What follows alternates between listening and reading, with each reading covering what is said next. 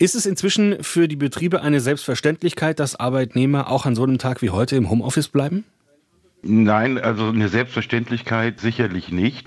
Und wir müssen sagen, wenn dann eine Notlösung, wo man auf die Erfahrungen, die man während der Corona-Pandemie mit Homeoffice gemacht hat, zurückgreifen kann, wenn man denn zu den Betrieben gehört, die überhaupt die Möglichkeit haben, auf dieses Instrument zurückzugreifen. Wir dürfen ja nicht vergessen, es gibt äh, viele Betriebe und Millionen Beschäftigte, die gar nicht, auch wenn sie wollten, zu Hause arbeiten könnten, weil bei ihnen Präsenzpflicht durch die Arbeit bedingt ist. Hm.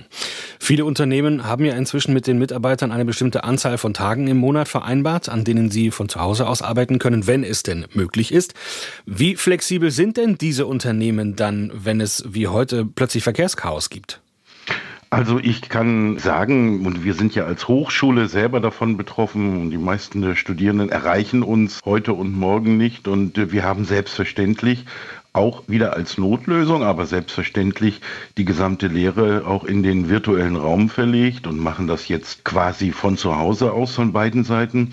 Und ähm, ich äh, denke schon, dass es sehr, sehr viele Unternehmen äh, gibt, die erkennen, dass hier ein Homeoffice-Tag oder auch zwei, drei sinnvoll ist als Überbrückung. Das hat sich auch wirklich massiv verändert in den vergangenen Jahren, dass man hier offener ist für diese Arbeitsform, wenn man sie nutzen kann. Und insofern ist das auch eine Entlastung für die Beschäftigten, aber auch für die Unternehmen, denn ansonsten hätten ja eine Menge Arbeitnehmer Probleme, in ihre Büros zu kommen.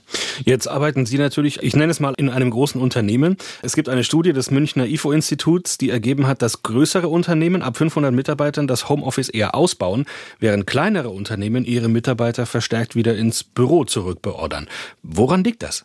Ja, wobei ich diese äh, Befragungsergebnisse, die Sie aus München zitieren, noch dahingehend weiter schärfen möchte, dass wir zumindest aus der aktuellen Berichterstattung wissen, dass auch zahlreiche Großunternehmen, die sogar im IT-Bereich tätig sind, denken Sie an SAP äh, als ein großes Unternehmen, dass es dort erhebliche Konflikte gibt, weil man dort doch den Grad des Homeoffice bei den Beschäftigten wieder zurückfahren will.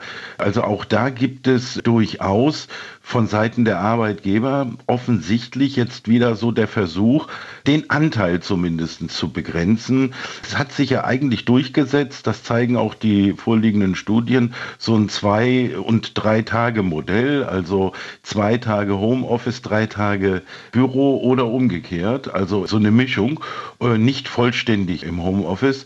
Und die Arbeitgeber oder ein Teil der Arbeitgeber ist natürlich sehr, sehr unsicher, was die Produktivitätseffekte von Homeoffice angeht. Das äh, kann man auch ein Indiz, dass es da vielleicht zumindest darüber diskutiert werden müsste.